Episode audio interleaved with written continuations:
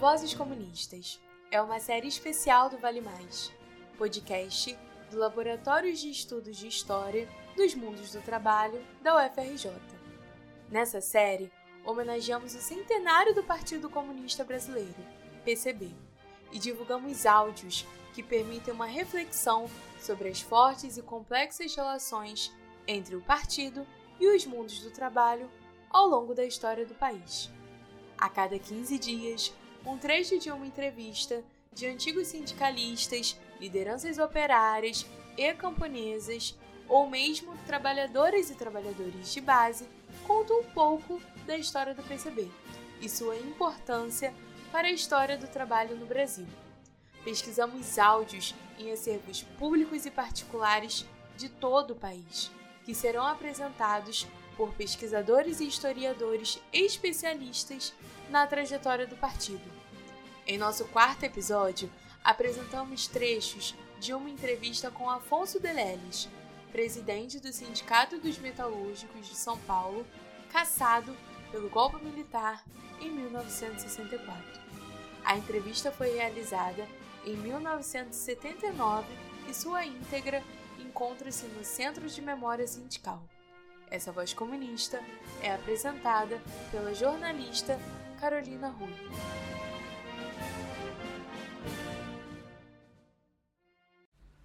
Eu sou Carolina Maria Rui, sou jornalista e coordenadora do Centro de Memória Sindical.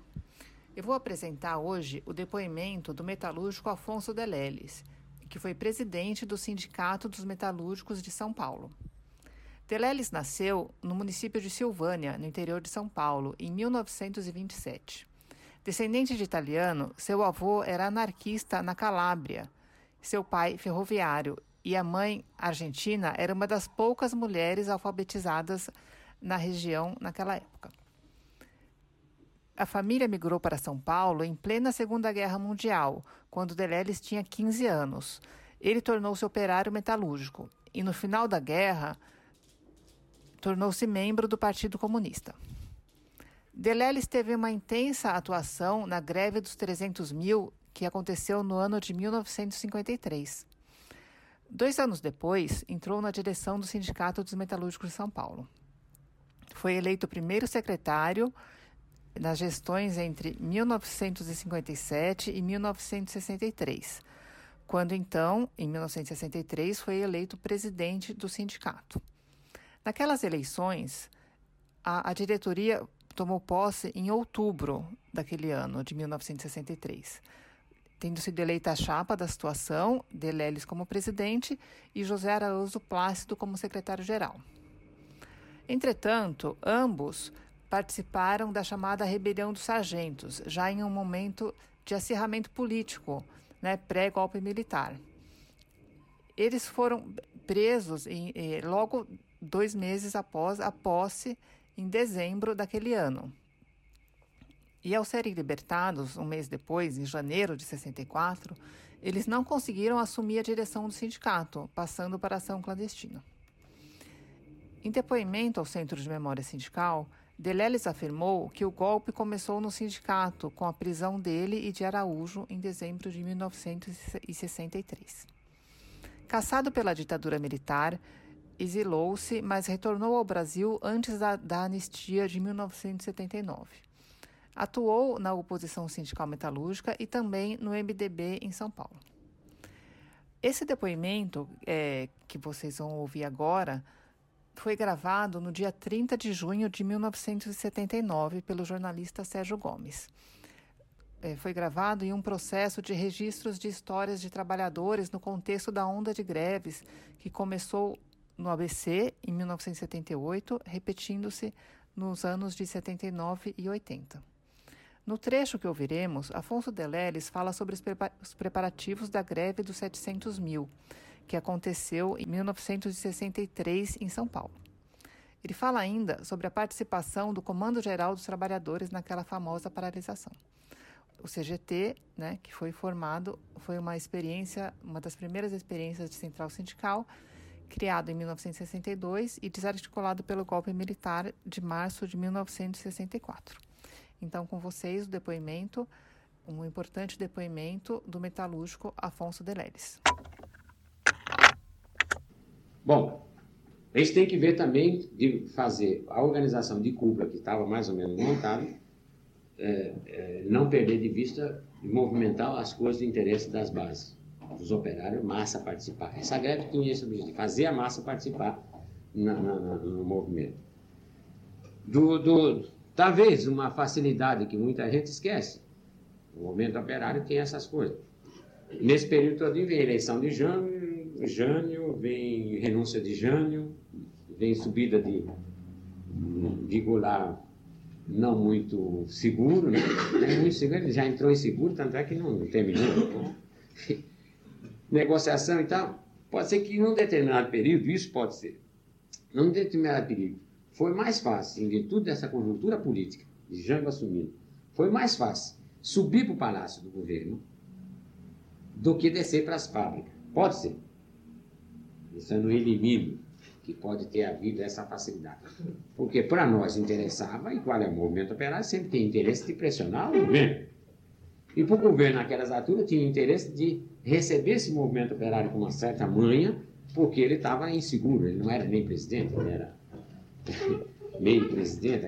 Pode ser que houve uma, uma, um desvio de dosagem entre mais para cima do que ir mais para baixo. Mas, de qualquer forma, do ponto de vista histórico, nós podemos determinar que a greve dos 700 mil, para encerrar esse capítulo, a greve dos 700 mil tinha exatamente que ver com essa montagem todinha.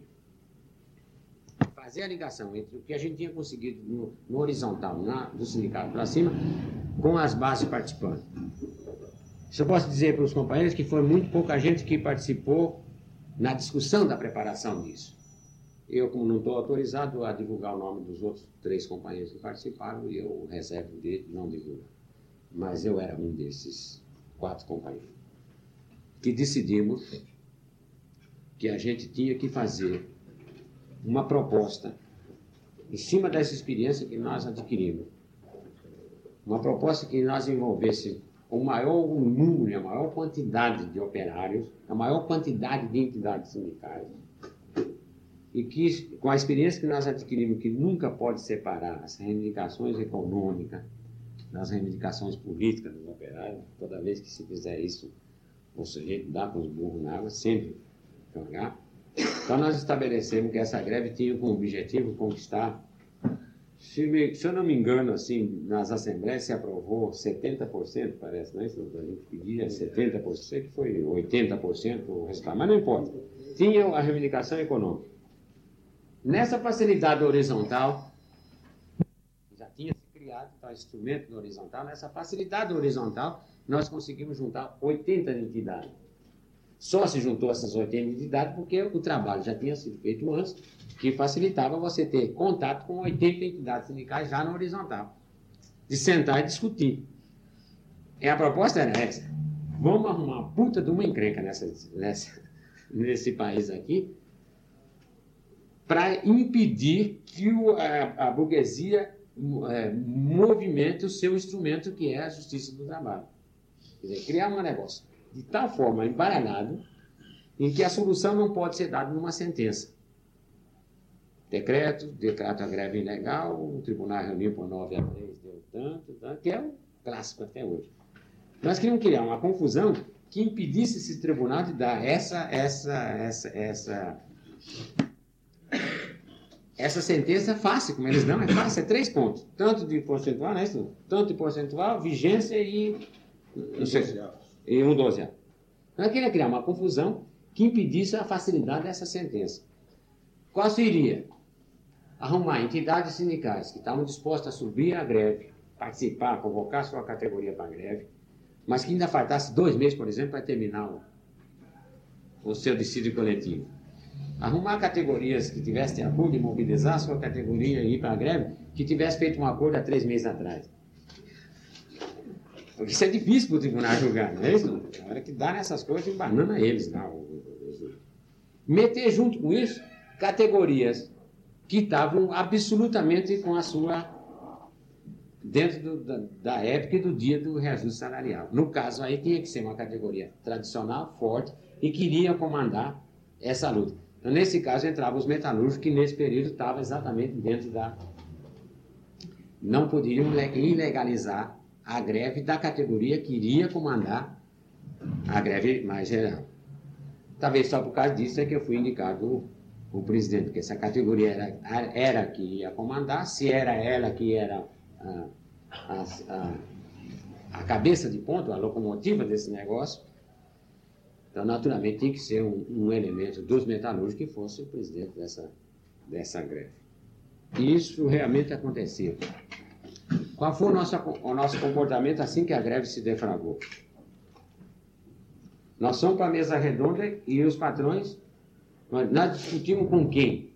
Porque os patrões, quando vão nas mesas redondas do julgamento, que é o, o ritual completo, eles sentam como confederação, certo? Eles sentam lá como, como, como CGT dos patrões. Né? A Federação das Indústrias. Eles são sempre uma confederação. Conosco é que eles querem sempre sentar. Não, você é sindicato tal, você é sindicato tal, você é sindicato. Mas eles sempre sentam com estrutura. Naquela vez, qual foi a surpresa deles? Que nós dissemos, com quem nós discutimos? É, vocês vão discutir com a CGT. Putz, um rolo foi foi uma confusão. Não. Vocês ficaram loucos. Aí aquele negócio aí, puxa pela mão, leva dentro do quartinho, vem aqui, você ficou louco. Aí apareceu o general no meio dessa história, comandando o segundo exército. Porque aí, uma loucura, como é que nós vamos discutir CGT? Também só. É uma greve desse tamanho, só CGT pode assinar um acordo com vocês. Então dizia, mas é CGT não existe, bom. CGT não existe estar tá comandando uma greve de 700 mil. A gente é que sabe se ela existe ou não existe. Eram uns papos gozados com aqueles patrão aqui dentro, dá um sarro. Nadir Figueiredo e Souza Lasquez, os bichos ficaram apavorados. Bom, nesse instante, então, você vê que, em vez da gente assumir aqui em São Paulo, era uma comissão, eu e outros companheiros participavam dessa comissão, que foi eleita numa Assembleia, o São José do Belém, que foi reafirmado depois numa reunião mais estreita as diretorias, que foi feito por uma hierarquia, você é presidente. Mas na hora das negociações, nós não assumimos isso para negociação. Nós só íamos para transferir isso para a CGT. Que era para fazer o reconhecimento da CGT na prática. Né? Assinar um acordo.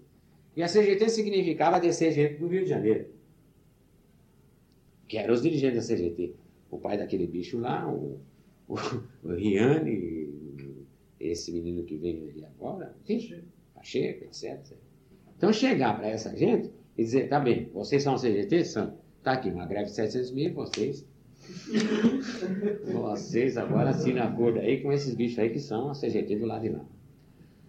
Foi... A intenção nossa era ir brigar com isso até... Acontece que greve não é piquenique, greve tem um, um período Acontece que os patrões mobilizaram toda a sua imprensa e tal, e me parece que a gente está pedindo uma importância menor do que eles devem. Eu, vamos ver isso. Me parece que a, o pedido nosso naquelas épocas, todos os sindicatos tinham feito o acordo já a 64%. Significa que fazer a 64% significava já o, o, o, o índice autorizado. 70% significava, parece, já 6% a mais do índice reconhecido como tal. Me parece que eles fizeram propaganda dizendo, damos 80%, que foi o acordo que foi assinado, foi de 80% para todas as categorias. 80%. Isso desmobiliza. O Perar que está fazendo uma greve por 64%, por 70%, viu o patrão dizendo, nós damos 80%, esses bichos não estão querendo, o que, que eles querem? Aquela história, né? Agitadores, não sei o quê. Há uma certa desmobilização. No terceiro dia nós percebemos, porque naquelas alturas nós estávamos convencidos que era impossível continuar a greve. Nós já estávamos convencidos, embora não íamos dizer isso. Quatro dias. Mas uma greve nesse tamanho, no estado todo, era muito difícil. Ela aguentou bem. Mas no quarto dia a gente sentiu, com essas propostas dos patrões, não, eita, isso aqui, isso aqui. Este foi mais um episódio do Vale Mais, podcast do Laboratório de Estudos de História dos Mundos do Trabalho da UFRJ. O depoimento teve a duração total por volta de seis horas. Foi realizado no dia 30 de junho de 1979 pelos entrevistadores Sérgio Gomes e Márcia Almeida. Ele está depositado no Centro de Memória Sindical. Este episódio contou com a participação especial da jornalista Carolina Rui. A série tem projeto e execução de Ana Clara Tavares, Felipe Ribeiro, Larissa Farias e Paulo Fontes. Apoio do Centro de Documentação e Imagem da Universidade Federal do Rio de Janeiro e agradecemos às instituições e pesquisadores que gentilmente colaboraram com o nosso projeto.